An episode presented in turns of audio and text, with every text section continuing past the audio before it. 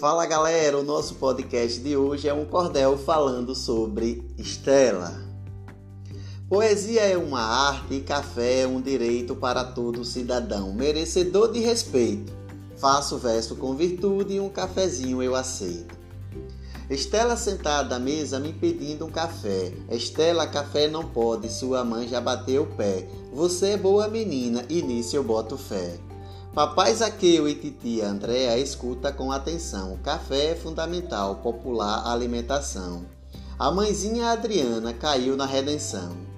E esse foi nosso podcast de hoje.